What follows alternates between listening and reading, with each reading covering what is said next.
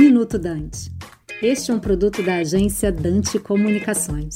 Uma nova promessa tecnológica para revolucionar as interações virtuais é o chamado metaverso, que é uma realidade paralela em que as pessoas são representadas por avatares que simulam os aspectos da vida real. É, nele, as pessoas poderão se relacionar pessoal e profissionalmente à distância, numa interação mais qualificada do que as atuais ferramentas de conexão virtual, como videoconferências, por exemplo. Mas quais são os impactos do metaverso nas relações de trabalho? Bom, por um lado, a grande mudança é que as interações sociais poderão ser vivenciadas mesmo fisicamente à distância em um grau maior de realismo. Isso abre novas possibilidades em carreiras internacionais sem deslocamento físico, em processos seletivos com experiências virtuais de entrevistas e dinâmicas de grupo e cenários projetados para treinamentos práticos virtualizados e outros exemplos afins. Por outro lado, fica no ar como seria a regulamentação desse espaço e a implicação sobre a legislação do trabalho.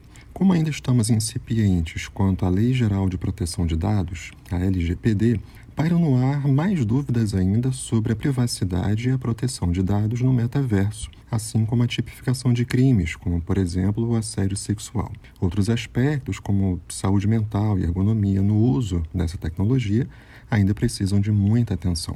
Portanto, o metaverso é uma promessa que inspira cautela. Aqui é Wagner Sales, professor de Gestão de Recursos Humanos na Universidade Veiga de Almeida e coordenador adjunto da Comissão Especial de Recursos Humanos do Conselho Regional de Administração do Rio de Janeiro para o Minuto Dante. Você acabou de ouvir Minuto Dante, um produto da Dante Comunicações.